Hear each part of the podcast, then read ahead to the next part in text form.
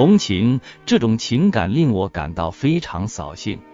比如在研究路德时，我就耗费了许多可贵的能力，多么可贵的能力啊！这一问题又是多么乏味而愚蠢啊！当时，法国的蒙台涅早已大胆的提出了他那乐观的怀疑论。或许因为偶然的错误，我发现有人起不到他应该发挥的作用时；或许在思考人类命运的时候，就像我们心怀恐惧与蔑视的观察，日夜为人类的未来构想而操劳的今日欧洲政治时，是的，人将会发生什么事？假使这就是我的同情，那么是否存在一种受难的？可与我患难与共的人呢？德国这一充斥着消息灵通与身手敏捷的学者人士的国家，似乎早已不记得何谓伟大的灵魂，何谓强大的精神。从这一意义上来看，一直以来，他就缺乏这两项要素。如今，庸才与败类洋洋自得。脸上丝毫没有尴尬之色的招摇过市，并且心安理得的自诩伟人改革家，像欧根杜林这种人即属此类。但他一旦开口，就显出其灵魂的渺小，狭隘嫉妒之心会把他碾成粉的。他泄露了驱使他的元凶，不是强大热情、慈善为本的精神，而是野心。然而，在一名哲学家看来，与以往任何时代相比，这一时代所有的追逐名利更为人所不齿，因为现如今是庸才当道的时代，庸众得意的时代。人乃处于原始森林的植物界，在长期争权的战场上，始终能看到他的身影。伟大的人。利己主义及与之相关的问题，拉罗斯福哥的身上同样笼罩着基督教的阴影，随处可见他在谈论利己主义，并毫不避讳利己主义降低事物与美德价值的说法。而我却与他相反，首先要证明，除了利己主义，不会再有别的东西，证明自身孱弱的人。其爱的伟大力量也将是不堪一击的。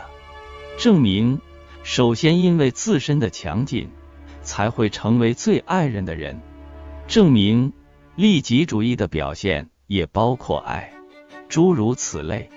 实际上，不正确的估价是，一位受利得益的人及处群效力的，两包括对生命起源的悲观色彩的怀疑的。三试图否定有着美好光明前程之人的，具有畏惧心理的；四试图帮助平民获得权利以抗争强者的；五试图玷污最为可贵之人的。在我看来，认识到在肮脏下贱的人类阶层之上，有着少数高级的光明的人类存在，这是一种宽慰，因为从根本上来说。一切卓越的人物都是稀有的。某些属于这一群类的人，并不比下层的人更具天分、品德更高尚、更具英雄气概、更加可爱，而是因为他更为冷酷、更为豁达、更为高瞻远瞩、更为特立独行。因为他不怕孤寂，而渴求孤寂，对孤寂情有独钟，认为这即是幸福。是特权，是生存的必须。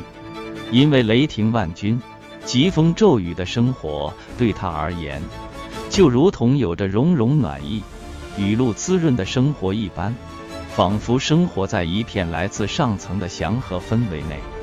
如果要运动，则是永恒的自上而下的运动。对上层抱有野心，并非我的作为。尽管我们没有英雄、殉道者。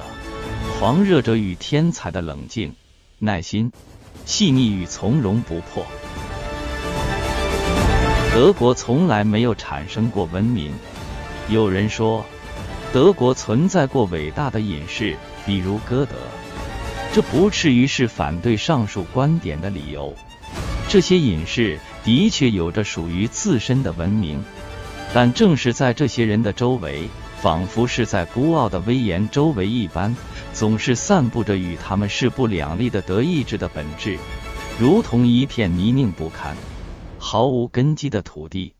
在这片土地上，一国的种种举动都会留有鲜明的印记，并长于形式的创造之下。德国的教育毫无性格可言。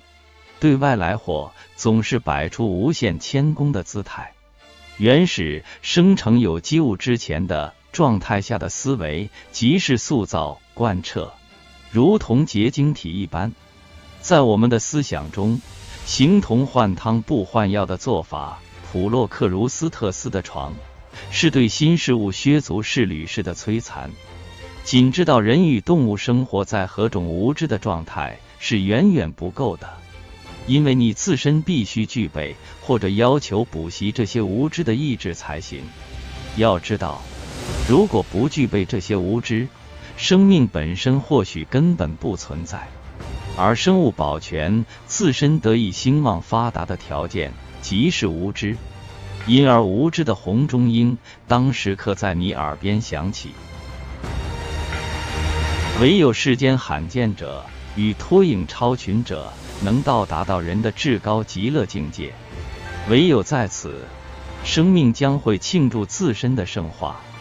这是多么合乎时宜啊！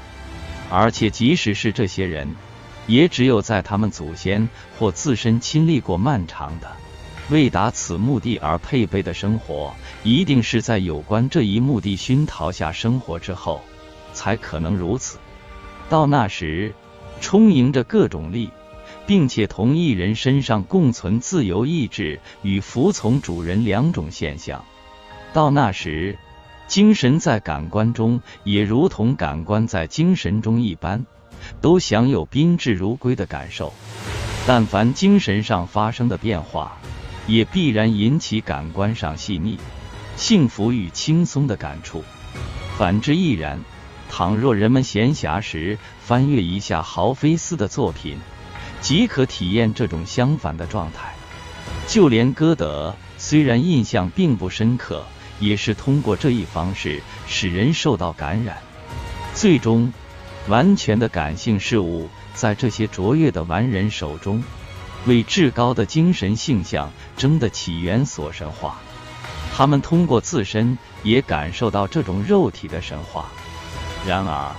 这与信奉上帝及精神的禁欲主义哲学却是毫不相干的。事实已经证明，禁欲主义者极属败类，他们只是自在之物，而行使裁判之物却尊之为善，尊之为上帝。根据以上的观点，即是人自觉为人，并认识到自身是天性的神性化的形式与自我剖辨。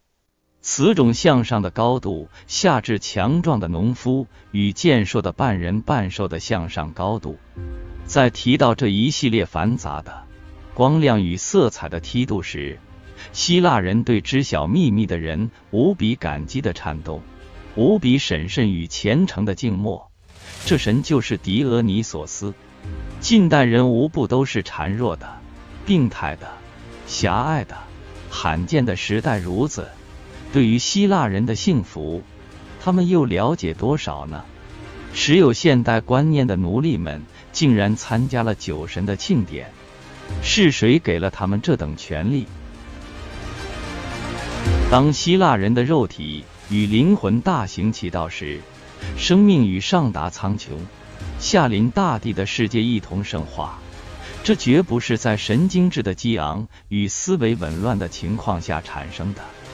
或许人们会说，以此作为衡量自那时起就已存在的所有事物的尺度，未免太短小、太狭义了。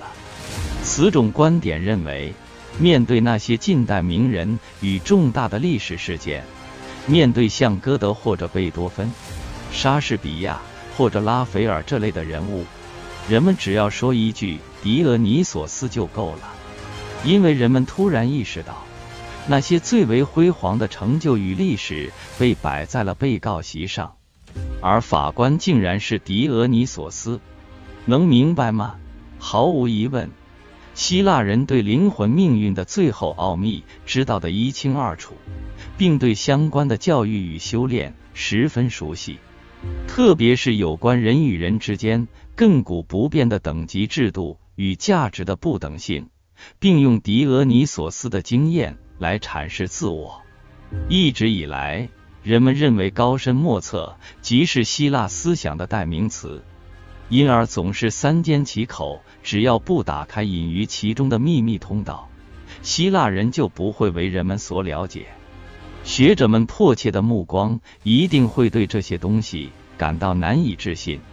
虽然拥有渊博的才学，在这一方面，像歌德与文克尔曼这样热衷于古典文化的人，尽管有着可贵的热情，却也说过不得体的，甚至是傲慢的话语。准备与期待着新源泉的喷涌，在孤寂中做着迎接陌生面孔的准备。当下年度集市的风情与喧嚣，总是将希腊人的灵魂过滤得更为纯净。所有基督教的事物都为超越基督教的事物所征服，并非一气了之，因为在过去。基督教学说总是与狄俄尼索斯学说成敌对事态。通过自身重新认识了南国，南国的朗朗乾坤在我胸，南国灵魂那健硕与蕴藏的强大性再度占据了思维范围，一步步的延展，超越国界，日渐欧化，日趋超越欧洲，日渐东方化，最终归于希腊化。这是因为希腊曾是一些东方思想首要的纽带与大综合，同时也是欧洲精神的发源地，并从中发掘我们的新世界。谁将生活在这一命令下？谁知道哪一天会实现呢？或许就是新的一天。尼采，人的至高境界，分享完了，我们下期再会。